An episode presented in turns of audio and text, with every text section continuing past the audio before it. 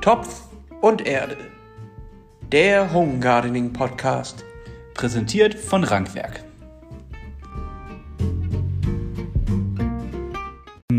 Herzlich willkommen zur zweiten Folge vom Rankwerk Podcast. Heute geht es um Räume, und zwar Räume in der Stadt und wie wir diese vielleicht neu konzipieren und gestalten können. Und ich als Geograf habe zwar eine gewisse Vorbildung, was Räume angeht, und das ist ein Thema, was wir auch bei Rankwerk immer wieder mit angesprochen haben und was uns ganz wichtig ist. Ähm, dadurch, dass wir auch Räume und Urban Gardening und die Stadt, diese Urbanisierung mit Urban Gardening ja irgendwie versehen wollen. Aber ganz ehrlich, ich habe nicht genug Ahnung davon und deswegen habe ich mir heute Verstärkung geholt in diesem Bereich. Und zwar sind heute Tabea und Marion da von der Raumstation.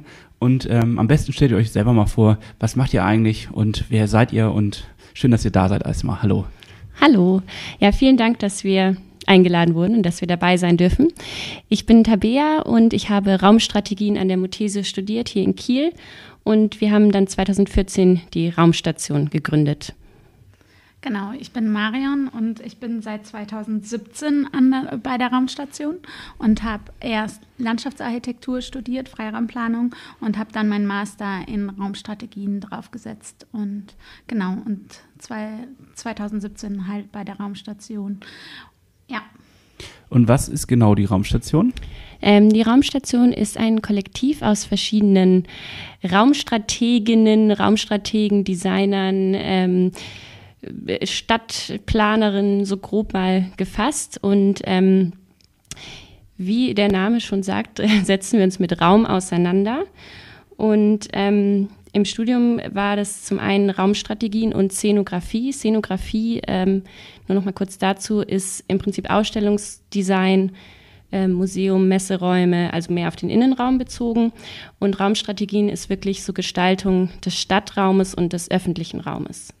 Also das, wo wir als normale Bürger unterwegs sind, so sage ich mal.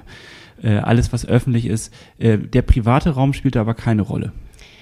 Eher nicht, nee. Also es geht wirklich um den öffentlichen Raum und um den Raum, der von allen genutzt werden kann in der Stadt. Okay. Ist das eine Unterdisziplin äh, von der Architektur oder würdet ihr euch davon ganz klar differenzieren und sagen, nee, das ist nicht, oder distanzieren sogar und sagen, nein, das ist was anderes, das ist für sich eigenständig?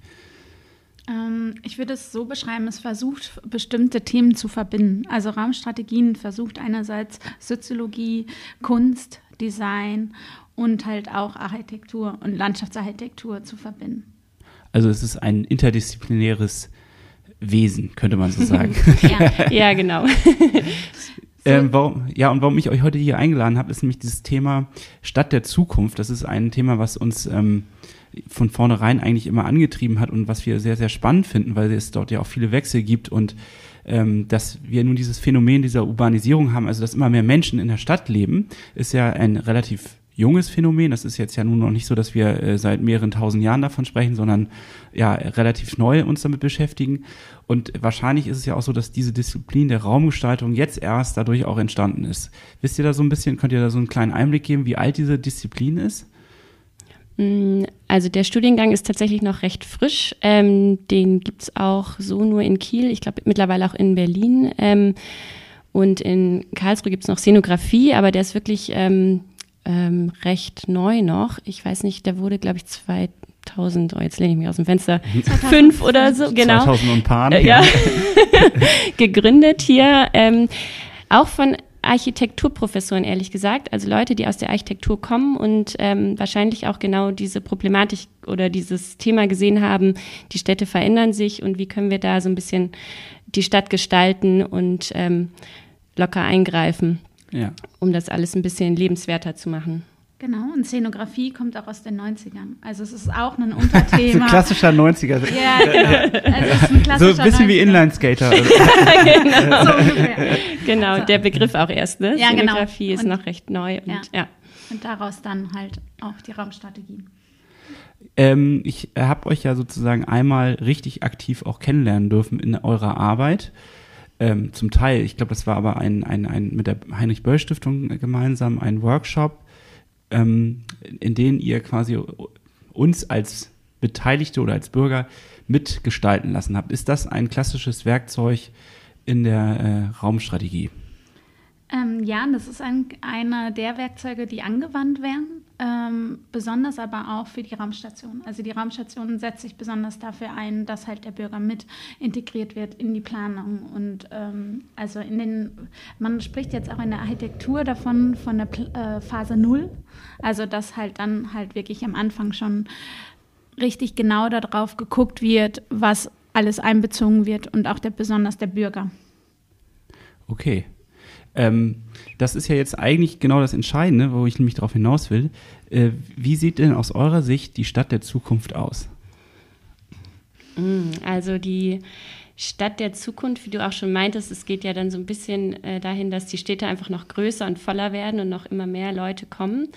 Ähm, und da wäre natürlich auch besonders wichtig, dass es alles sehr nachhaltig gestaltet ist, also dass wir noch mehr regenerative Energien nutzen, dass es vielleicht Häuser gibt, äh, Verkehrsmittel, die alle sehr, sehr grün, sage ich mal, unterwegs sind. Ähm, und dass viele Gemeinschaftsräume entstehen, wo der Bürger wirklich mitmachen kann und ähm, da nicht jeder jetzt einen großen Garten haben kann, zum Beispiel, dass es einfach öffentliche Räume gibt in der Stadt, ähm, die man mitgestalten kann und auch vor allem mitnutzen kann. Es gibt so viele Räume irgendwie, die ungenutzt sind, wo man sich vielleicht auch gar nicht traut als Bürger, ähm, sich jetzt da irgendwie, weiß ich nicht, hinzulegen oder irgendwas zu machen oder zu gärtnern. Und ähm, das wäre, glaube ich, so ganz wichtig. Und da, das macht auch so die Raumstation, dass sie diese Orte irgendwie öffnet für die Menschen. Ähm, Genau, aber jetzt bin ich ein bisschen ab von der Frage Stadt der Zukunft. naja, ähm, Genau, ja und es dazu. ist halt, ja, es ist natürlich auch spannend, wie sich das mit der Technologie alles weiterentwickelt. Also ähm, da gibt es ja auch schon viele Utopien, viele Szenarien, ähm, wie, wie das alles so weiterläuft, auch zum Teil natürlich mit Überwachung, mit, mit Drohnen, mit Verkehrsmitteln. Wie äh, läuft das alles so weiter? In welche Richtungen geht das? Das sieht, also das klingt sehr bedrohlich, wenn du ja. ein Szenario aufziehst. Ja, äh, das ist natürlich zum einen, kann es auch eine super Chance sein, ähm, zum anderen ist, äh, ja, kann es auch natürlich eine Bedrohung sein, wenn wir jetzt zum Beispiel sagen würden, es gibt Drohnen, die irgendwelche, äh, die den Delivery Service machen zum Beispiel, die, die die Pizza direkt an den Balkon bringen. Das ist natürlich zum einen super, ähm, zum anderen hättest du da ständig die Überwachung, dass die Drohne das vielleicht auch filmt oder natürlich auch guckt, wo wohnst du und ähm, ja, das sind so diese zwei Seiten davon. Die zwei Seiten der Medaille. Mhm. Ähm, das heißt also, Unorte, habe ich jetzt rausgehört. Es gibt äh, quasi Unorte in der Stadt. Oder wie würdet ihr die bezeichnen? Ja, den Begriff nutzen wir auch. Also Unorte, ähm, Räume, die ähm, eine Unorte werden ja darunter bezeichnet, das sind Orte, die uns teilweise Angst machen und die wir halt nicht wirklich nutzen. Und es geht uns als Raumstation, wie ich schon auch erwähnt habe, darum um die Aneignung. Ähm, aber wenn wir jetzt nochmal auf das Thema Stadt der Zukunft äh, zurückkommen, ist es halt für mich so zum Beispiel, dass es eine anpassungsfähige Stadt gibt. Also sie muss sich, weil wir reden davon jetzt von den Problemen, die wir jetzt haben, aber es werden halt neue Probleme da sein und wir müssen halt ein, eine Laborstadt haben, wo wir die Möglichkeit haben, uns wieder neu wieder anzupassen zu können an andere Dinge. Und ähm, genau, und daher braucht es eine Stadt, die anpassungsfähig ist und sich als eine Art neue Zukunft für das nächste Zukunftsbild schaffen kann. Das klingt super abstrakt. Ich kann mir vielleicht ein bisschen was darunter vorstellen. ähm, aber wie sollt, also wie stellt ihr euch denn so ein Labor vor? Was heißt das? Also ich finde, das klingt spannend, aber auch, ähm, ich glaube, da hat jeder jetzt ein ganz eigenes Bild im Kopf. Ja, also für mich selbst bedeutet das einfach, dass wir daran denken, dass wenn es eine Veränderung gibt und wir was verändern, kann das auch uns zeigen, dass wir teilweise in eine falsche Richtung arbeiten. Das muss aber erlaubt sein.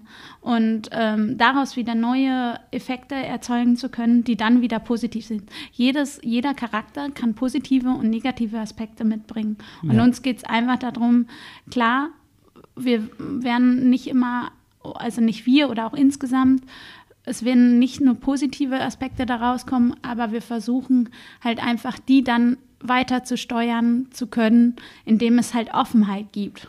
Und ähm, genau, und ich verstehe ein Labor, dass man halt auch sehr viel ausprobieren kann und testen kann und damit dann die positiven Effekte daraus nehmen kann und die dann auch übertragen kann. Gibt es denn sowas schon oder ist das eine reine Utopie? Mm, Also wenn wir jetzt an Zukunftsstädte denken und ähm, da ist es zum Beispiel, wird ja immer Kopenhagen genannt Ja. was ähm, sehr präsent ist. Und da gibt es zum Beispiel jetzt ähm, ein Quartier, was gerade ganz umgestaltet wird, weil ein Problem ist es, der Regen, der, also wir wissen einfach, dass wir höhere Regenfälle in den nächsten Jahrzehnten haben werden und auch schon in den nächsten Jahren. Und da müssen sich die Städte drauf ähm, ja, anpassen. Und da gibt es zum Beispiel so ein Quartier, das sich jetzt ganz neu anpasst, die Straßenzüge neu macht, neue Parkanlagen neu entstehen, die aber auch mit dem Bürger. Und da geht es halt dann wirklich, also die Mitwirkung des Bürgers ist da auch sehr stark. Es wird, der Bürger wird halt mit einbezogen, Projekte werden gefördert vom Bürger selbst. Also man darf auch als Bürger Ideen mit einbringen. Und es geht halt wirklich auch darum, vom Kleinen bis zum Großen. Die Straße wird geändert, aber es werden, gibt es halt auch Förderung für neue Begrünung und ähm, Innenhöfe, die werden auch mit einbezogen. Okay, ist das quasi das Neue, dass der Bürger mit einbezogen wird? Weil ich meine, Stadtentwicklung und Stadtplanung, also dieses ganz klassische, das gibt es ja nun auch schon ein bisschen länger. Ähm, zumindest habe ich das in der Geografie immer so beigepult bekommen. Ähm, ich denke da jetzt gerade so an 60er Jahre, wo man dann so die, die Autostadt im Kopf hat, also alles autofreundlich. Dann hat man irgendwie festgestellt, ist doch nicht so toll. und jetzt haben wir sowas äh, wie Hochhaussiedlungen am Stadtrand, äh, die sehr autofreundlich sind, aber irgendwie nicht so bürgerfreundlich. Ist das sozusagen etwas, was die Raumstrategie ausmacht oder das euch ausmacht? Oder ist das ja, es ist sehr komplex. ne? Ich habe schon wieder so viele Fragen in einer Stelle. Das ist ein ganz großes Problem, weil sorry, dass ich da also äh, versteht ihr, worauf ich Ja. hinaus will? Ja, ich glaube so ein bisschen, dass ähm, ja in der Stadtplanung ist es, glaube ich, auch einfach oft so, es gibt irgendwie ein freies Grundstück, sage ich mal, oder irgendwie eine Brachfläche und dann, gut, dann wird ein Architekt beauftragt und zack, kommt ein neues Gebäude hin. Ähm, und dann wird eben oft vergessen, okay, was wollen eigentlich die Nachbarn, die da wohnen? Was wollen vielleicht die Kinder, die da mal irgendwie alle spielen? Ähm, was wollen Leute, die da irgendwie gerne spazieren gehen? Und, und das ist dann eben das Konzept, was wir so verfolgen, dieses Bottom-up mit dem Bürger zusammen, von wirklich von Anfang an erstmal rauszufiltern, was möchte der Mensch, der vielleicht jetzt auch da gar nicht wohnt, aber der da vielleicht in der Stadt einfach ist und ähm, genau da, da vielleicht mal längs schlendert oder was stellt er sich vor, was wäre so auch optisch vielleicht äh, eine Vorstellung, die man damit einbringen könnte. Ist das die Nachhaltigkeit von der Stadt der Zukunft, von der ihr sprecht? Also für mich ist es halt auch wichtig, also äh, ich glaube, das entsteht halt, dieses schnelle Bauen entsteht halt gerade dadurch, dass wir halt einen extrem hohen Druck darauf haben. Also die, der Bodendruck, wo man davon spricht, also es werden ganz viele neu versiegelt, weil wir einfach einen Immobilienmarkt haben, der boomt, weil alle Städte immer wieder größer werden. Und ähm, da entsteht natürlich ein riesiger Druck. Ähm, wir müssen da auch nochmal bedenken, dass dieser Druck dadurch auch entsteht, dass wir halt nach und nach immer mehr Platz brauchen. Also wenn man sich das anschaut, wie viel Quadratmeter wir vor Jahrzehnten pro Person hatten und die wir jetzt haben, ist das halt nochmal ein ganz anderer Un- Unterschied. Wir brauchen einfach mehr Raum. Das könnte man auch für sich jeweils einfach auch mal hinterfragen, wie viel Platz brauche ich. Und dann ist natürlich aber auch wieder die Sache, ähm, dass da jetzt Städte extrem schnell nachbauen, aber halt dabei auch vergessen, klar, es kostet immer mehr, dadurch, dass mehr gebaut wird. Und ähm, aber natürlich ähm, wurden einfach in den 90er Jahren die ganzen Sozialwohnungen weggefräst. Gerade hier in Kiel kennt man das. Es gab einfach eine Genossenschaft, die sich darum gekümmert hat, von der Stadt selbst. Und das wurde nach und nach eingestampft. Und ähm, für mich ist halt auch eine Stadt eine Diversität, also das ähm, Diversität, sorry. Ähm, genau. Und da ist es halt so, dass ähm, für jeder, also ich brauche eine Durchmischung in der Stadt, um sie wirklich lebendig zu haben. Und das ist halt für mich extrem wichtig, dass ich halt alles mitbekomme und wir dann auch gegenseitig voneinander lernen können. Und das ergibt sich dann halt teilweise auch schon im Alltag.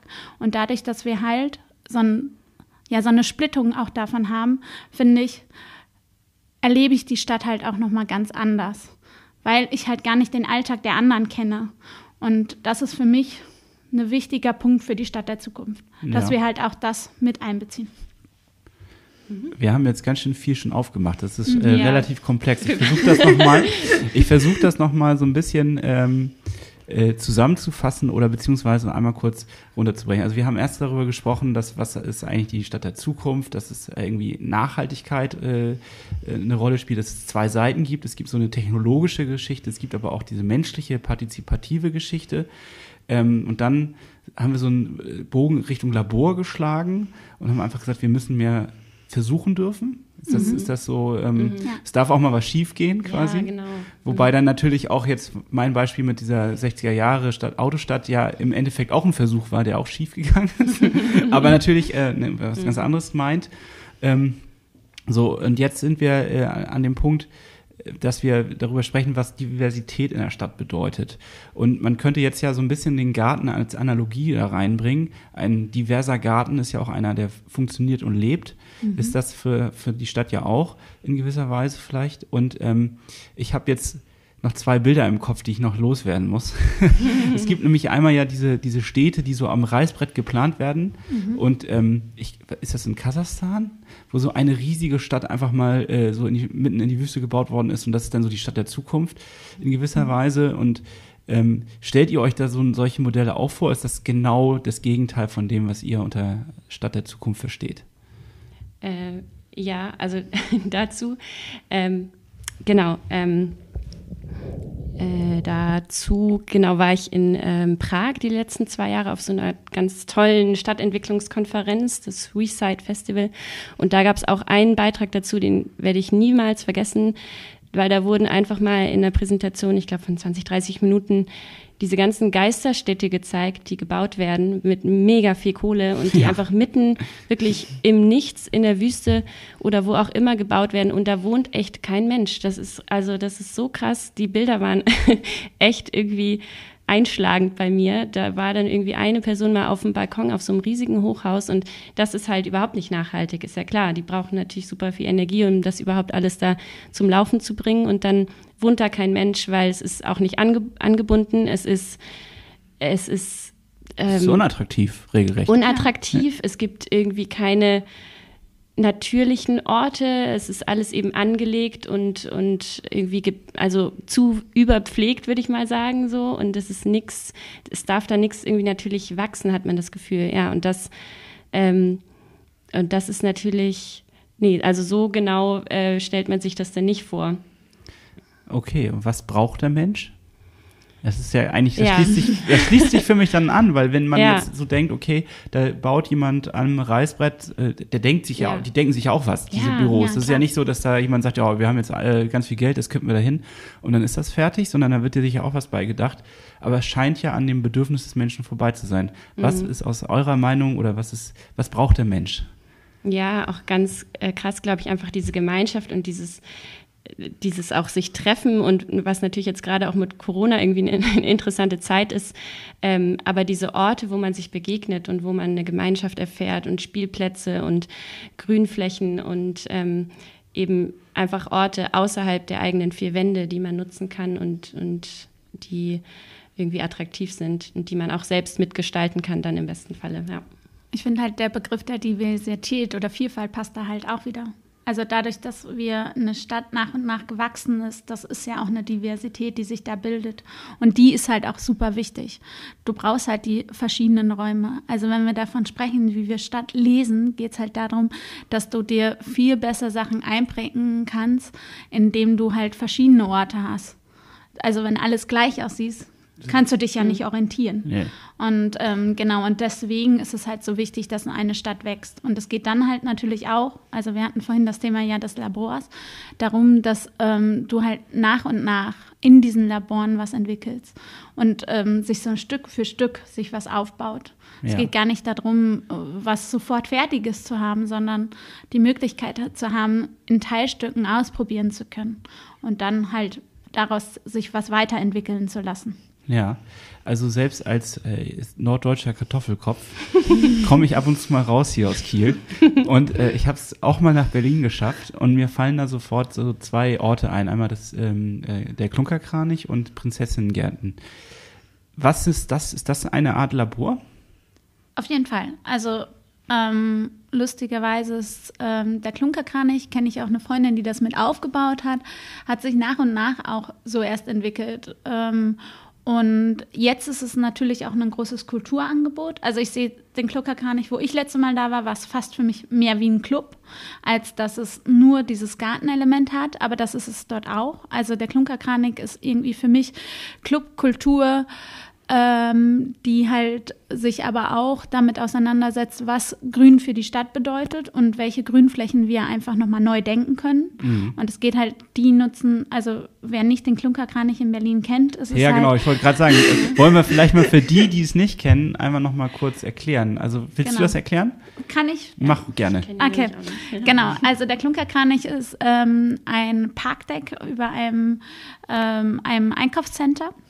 Und äh, dort ist es halt so, dass sie ähm, die obere Fläche nutzen dafür, dass sie einerseits einen Garten angelegt haben, der natürlich auch essbar, also eigentlich vermehrt essbare Dinge ähm, mit sich einbezieht, aber zusätzlich sind dort halt auch sehr viel so Club, Restaurant und halt auch ja, Kulturangebot sehr stark.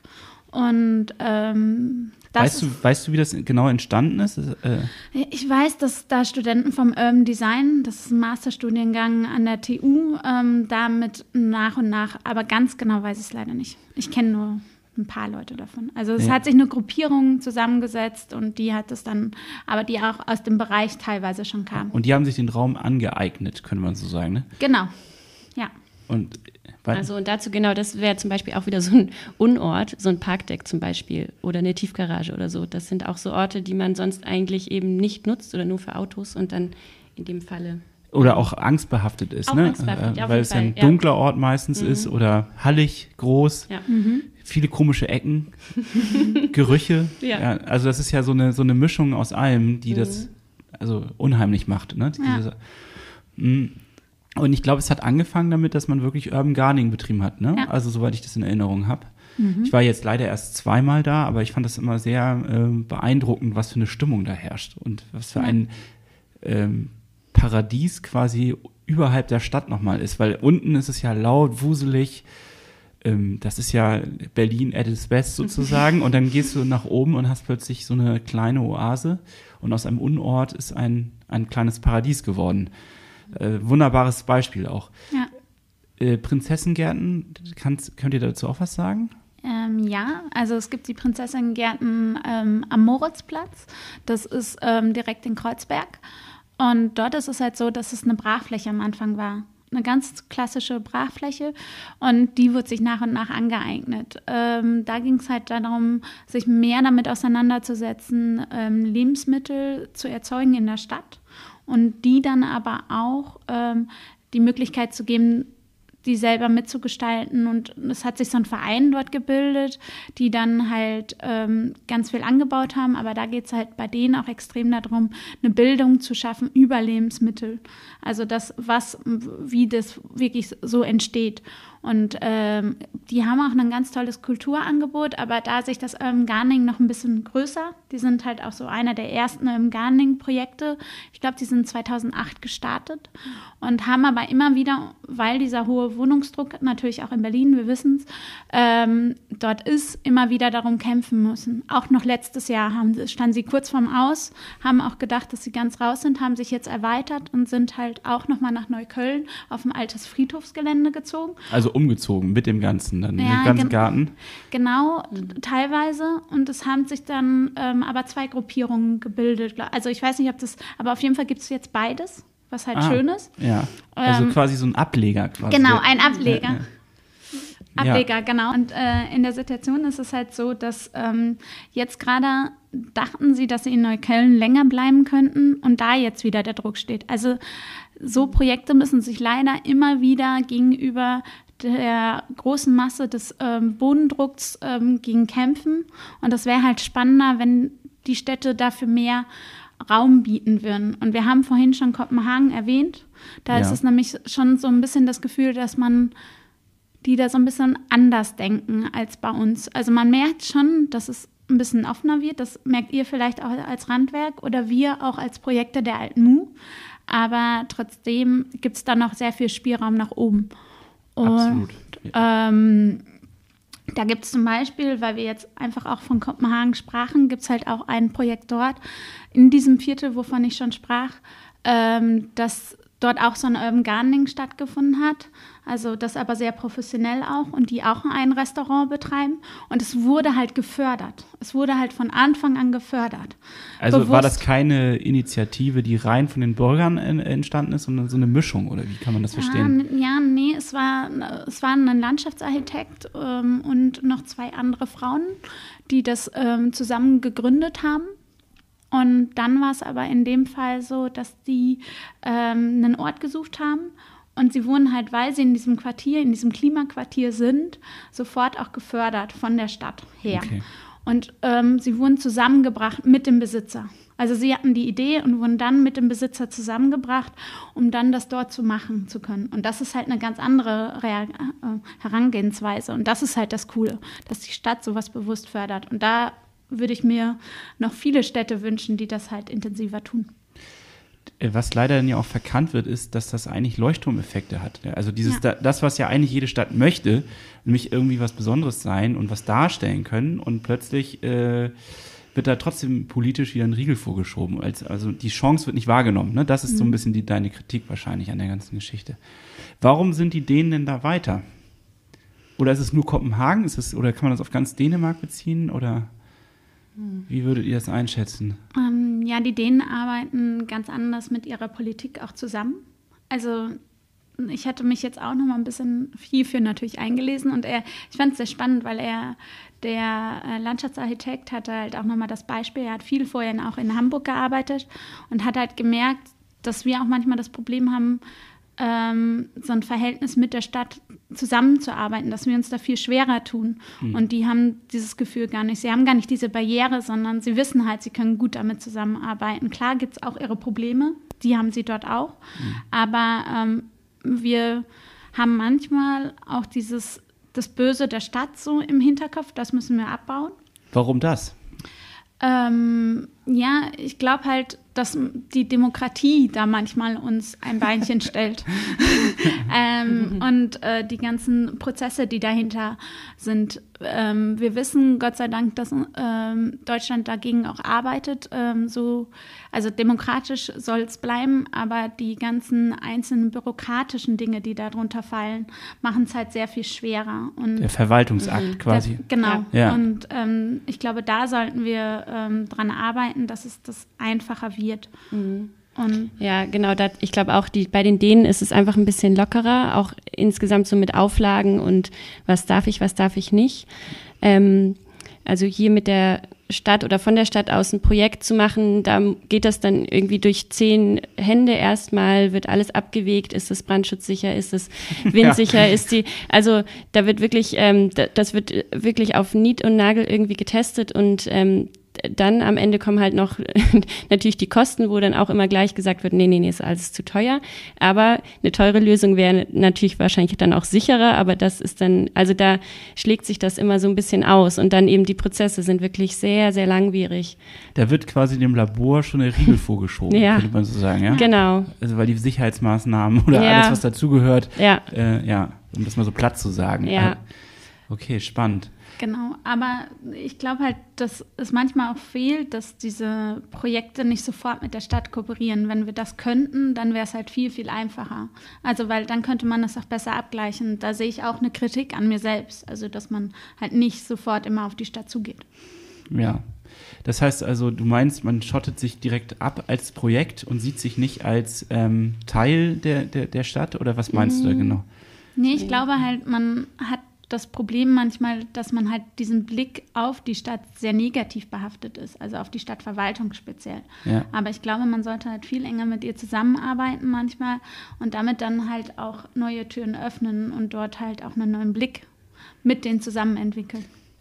Wenn ich jetzt also ein Gartenprojekt machen möchte in meiner Stadt, ja, ich bin erstmal noch ganz allein und fange ganz von vorne an. Was wäre denn eurer Meinung nach der ideale Verlauf, wie ich dieses Gartenprojekt erfolgreich machen kann? Mhm. Mm, also so standen wir tatsächlich auch mal da. Da gab es euch, glaube ich, auch noch nicht, sonst hätten wir auf jeden Fall mit euch zusammengearbeitet. Aber da hatten wir als Raumstation äh, gerade angefangen und hatten das Projekt Grünkultur äh, gegründet und uns damit auch für den Juvidu äh, Ideenwettbewerb beworben. Und das hatten wir zusammen mit dem Permakulturverein hier in Kiel gemacht. Und da ging es wirklich darum, dass es ähm, verschiedene Orte gibt in der Stadt, wo dann Permakultur betrieben wird und die Bürger das ähm, natürlich selbst auch mitmachen dürfen. Die, die sind dann dabei von Anfang an, die bauen die Hochbeete selber, die bauen irgendwie dies und das äh, selber, die, die äh, anderen, ähm, was gibt's noch, die Kräuterschnecke, genau, und all solche Dinge. Und ähm, gleichzeitig soll es aber dann auch einen schönen Austausch geben mit ähm, zum Beispiel mit Schulen, mit, ähm, mit Flüchtlingen, ähm, mit, genau, äh, anderen, die einfach Interesse haben, mit alten Menschen, die vielleicht Lust haben, sowas zu machen. Und ähm, genau, daher würde ich sagen, wenn man jetzt wirklich als einzelne Person anfängt und sagt, ey, ich habe Lust hier irgendwie was zu ändern und ein Gartenprojekt zu machen. Ein Unort zu verwandeln vielleicht? Ja, eine Brachfläche, ein Unort, mhm. aber natürlich denke ich da auch gleich wieder, okay, nee, das muss aber ja auch dann abgesprochen werden mit der Stadt. Also wenn du jetzt irgendwie auf eine Brachfläche gehst und sagst, auch ich fange hier mal an zu gärtnern, kommt bestimmt bald dann auch das Grünflächenamt und sagt irgendwie, das geht nicht. Und ähm, das, ähm, und ja. Du machst es hier noch schöner. Das geht genau, nicht. Genau, das geht nicht. Aber da, genau da auch so als ähm, das geht im Kleinen natürlich schon, zum Beispiel in der Sternstraße, wer jetzt Kieler ist und sie kennt, da gibt es auch so kleine Ecken, kleine Beete, wo wirklich die, die Nachbarschaft ähm, angefangen hat, da irgendwie so kleine Aufenthaltsorte auch zu schaffen mhm. und ähm, Bänke hinzustellen und irgendwie ein Beet anzulegen und ähm, also im Kleinen auf jeden Fall möglich. Oder hier gerade auch an der Alten Mu auch auf jeden Fall möglich. Genau, also ich glaube halt, dass wir in den letzten Jahren es teilweise gut war, dass wir der Stadt gezeigt haben, indem wir uns manche Räume einfach erst angeeignet haben und welche Potenziale daraus entstanden sind. Ähm, aber natürlich muss man überlegen, welche Räume das sind. Aber wenn ich jetzt an diesen kleinen Raum, den ähm, Taber jetzt gerade nannte, denke ich halt, wir können natürlich die ähm, Straßenbegrünung teilweise, wenn sie halt eintönig ist, ähm, für uns aneignen. Also wenn vor uns ein Grünstreifen ist und der nicht in irgendeiner Art und Weise besonders bepflanzt ist, nutzt den Raum, nimm, ähm, rodet den um und äh, macht Betonraum. Bitte nicht, sondern nein, also ähm, verwandelt eine ähm, klassische Rasenfläche, die eine Monokultur hat, in eine lebendige Vielfalt und ähm, setzt da, wenn ihr meint, ähm, was für Bienen ein. Und ich sehe da auch gerade wirklich großen, äh, großes Potenzial und ich sehe auch, wie viele Menschen das schon gerade wieder tun. Und ich hoffe, dass ihr dazu auch Lust habt. Also ähm, Samenbomben unbedingt überall verteilen. Und wenn ihr aber auch nur mal Lust habt, ähm, irgendwie nur eine Tomate oder weiß nicht was. Also Rankberg bietet ja da genug Material. Ja, gut, es soll jetzt hier nicht zur Werbesendung verkommen, aber gerne. Ähm, genau, äh, aber also, so auch insgesamt. Genau. Äh, jetzt, jetzt poppen da zwei Fragen bei mir auf. Das eine ist nämlich so ein bisschen, es grenzt ja an Ungehorsam. Das ist ja schon frech, wenn man mhm. das macht. Ähm, wie schafft man diese Hürde ab? Und das andere ist, äh, warum ist das denn als Mensch so wichtig, dass ich da wieder auch in, in meinem Garten, also in meiner Stadt eine Diversität habe? Warum ist das wieder so ein Bedürfnis? So, ne? Das, also, das sind so zwei Fragen. Also man könnte ja auch sagen, ist doch auch nett, diese Rasenfläche. also ich, ja, ich glaube, es gibt halt wirklich Menschen, die das mögen und die können das ja auch gerne lassen, aber es gibt halt auch andere Menschen, die das nicht so schön finden. Und ähm, wir brauchen eine gewisse Diversität, weil wenn wir eine Monokultur haben, das haben wir gesehen, ist es halt eine Diversität einfach extrem wichtig für unsere, ähm, für unsere Stadt, für unser Klima. Und ähm, das kühlt halt einerseits ab. Es sorgt dafür, dass wir, wir kennen gerade alle das Bienensterben. Ähm, es gibt halt noch viele andere Problematiken, die man damit ähm, zusammenhängen, die ich jetzt gar nicht alle auch aufzählen kann. Ähm, aber es ist halt super wichtig. Ähm, Psychisch auch, ne? Also ja. ich glaube, wenn man nur in so Eintönigkeit mhm. lebt, dann kann das auch psychische Auswirkungen ja. haben, ne? Ja, voll. Also das einerseits, ähm, dann andererseits natürlich ist es so, dass ähm, eine klassische, einfache Rasenfläche, die immer schön, die versickert auch nicht ganz so gut. Ne, müssen wir, ne? Also das ist ein Punkt. Also da versickert schon was, aber liegt halt natürlich dran, wie aufgelockert der Boden ist, das wissen wir halt auch. Ähm, und da gibt es halt so viele Merkmale. Und ähm, ja, versucht, ähm, wenn ihr selber Raum habt, ähm, also ich finde es schön, Leute dazu animieren, umzudenken und darüber nachzudenken, ähm, was macht so eine Fläche, eine Betonfläche für mich, kann ich die nicht noch umgestalten? Klar wissen wir alle, dass das Aufwand ist, aber es kann halt auch sehr viel Mehrwert sein für dich und auch für die anderen. Ja, definitiv sehe ich auch so. Und jetzt diesen Ungehorsam, also du rufst gerade zum Ungehorsam auf. Gerne. nee, ja, aber in dem, in dem Maße kann man, muss man da irgendwie mit Konsequenzen rechnen? Nö, ne? Also im Grunde, ich, ich überlege mich selber, vor meinem Haus ist auch so eine Grünfläche und ich weiß immer nicht so richtig, darf ich, darf ich nicht? Und äh, ich nehme jetzt mit, ich darf. Einfach machen, ja. Genau, ja, und ähm, klar kann da die Stadt kommen. Ich, ähm, du wirst es sehen. Also ich glaube, es ist ein Experiment auch. Dieses, du musst es als dein eigenes kleines Labor sehen. Ja, okay, verstehe. Ja. Schön. Ähm, wollt, wollen wir uns noch über eure Masterthesis unterhalten oder ist eigentlich eine runde Sache mit? Ne?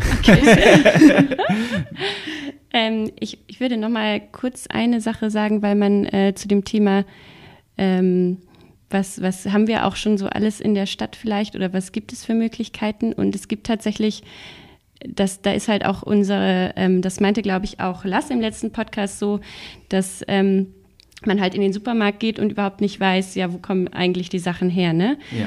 Und dass man, und da steht ihr ja auch wirklich für, so dass man wirklich schon im Kleinen selbst äh, Sachen anbauen kann.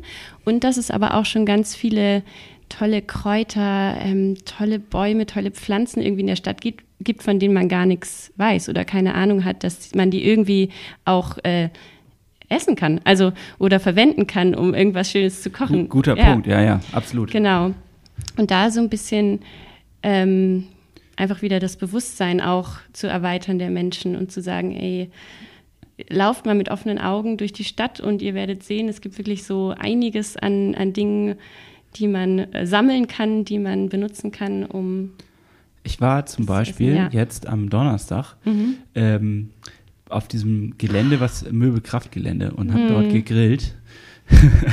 Aber tatsächlich habe ich eigentlich erstmal nur diese, ich sag mal, das ist ja ein, eine Gartenparkanlage, Überreste aus alten Kleingärten und dieser, diese Fläche wird platt gemacht für ein Möbelhaus, äh, was, ja, was zur Diskussion steht, ob wir es eigentlich so brauchen, aber das ist was anderes. Äh, diese Gärten, diese Überreste sind wunderschön und ähm, bieten so viele kleine Verstecke und ähm, Pflanzen, die so jetzt nicht in der Stadt wachsen. Und das ist auch ein Traum, also sich in solche Gegenden zu bewegen und die zu entdecken. Also muss ich sagen, äh, hast du recht. Ja. Ja. Ja. Und da gibt's ähm, auch einen ganz tollen Account, also von einer ähm, Studienkollegin von mir, äh, Claudia, die hat auch Raumstrategien studiert und ähm, ist jetzt aber da in dem Thema total drin. Holy Botanicals nennt sich der. Ähm, und, und die zeigt wirklich so, was kann man sammeln, wie mache ich Brennnesselsalz, wie mache ich irgendwie aus diesem und, die, und jenem Baum irgendwie tatsächlich was Essbares und total, also super schön gemacht an der Stelle, genau wollte ich Äh, wo, also welche? Ach so, Instagram. Ja. Und sie hat jetzt auch eine, eine Seite, Ah. eine Homepage, genau. Wer kein Instagram hat. Aber super schön gemacht. Sag nochmal den Titel. Holy Botanicals. Ah, okay, cool. Genau. Ein bisschen Werbung. Ähm, ja, genau. Also ich lerne jetzt auch gerade noch mal relativ viel dazu. Ähm, Brennnesselspinat, ähm, Spinat, super lecker. Also so wirklich mega cool. Und ähm, ich habe jetzt seit neuestem eine WG, wo wir halt auch einen Garten haben mit ganz vielen Leuten und ähm, lernen Der. Trend ist da, ne? Das Der Trend ist da, auf jeden Fall, ja. Und ähm, da ist es halt wirklich so, dass ähm, ich auch wirklich viel lerne darüber, was alles nochmal essbar ist. Also ich Ja. habe keine Lust mehr, Rasen zu mähen, weil ich möchte halt unbedingt ähm, noch den Löwenzahnblüten in meinen nächsten Salat packen. Und ähm, das sind halt alles diese Dinge, die ich noch erkennen muss und ich aber auch erhoffe, dass ähm, diese, dieses Potenzial, was wir eigentlich nur draußen vor der Tür haben, noch viele Leute entdecken. Und da gibt es halt so viel. Wie Und- heißt diese Seite nochmal? Ähm, Achso, ähm, das Mundraub ist, oder so. Ja, genau, genau. Mundraub. Ja, ja. Genau, da gibt es ähm, relativ viele Infos dazu, ähm, wo was steht. in Kiel könnte sie noch ein bisschen besser aufgearbeitet sein und wir haben alle die Möglichkeit, das einfach hinzuzufügen. Also wir können selber die, äh, die Pflanzen, glaube ich, hinzufügen.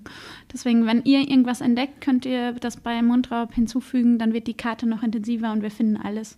Genau, das, das ist cool. äh, zur, zur Erklärung nochmal für die, die es nicht kennen. Mundraub ist eine Website, auf der man quasi öffentliche Essens ja, Pflanzen, die man essen kann, also äh, abernten kann, die kann man markieren und dann kann man dorthin gehen und einfach keine Ahnung, Äpfel einsammeln oder was weiß ich, was man da gerade findet. Ne? Das ist ja, das genau. Prinzip. Eigentlich ja. auch ein sehr schönes Prinzip, um Aneignung von Raum quasi. Ja. Mhm. Ja.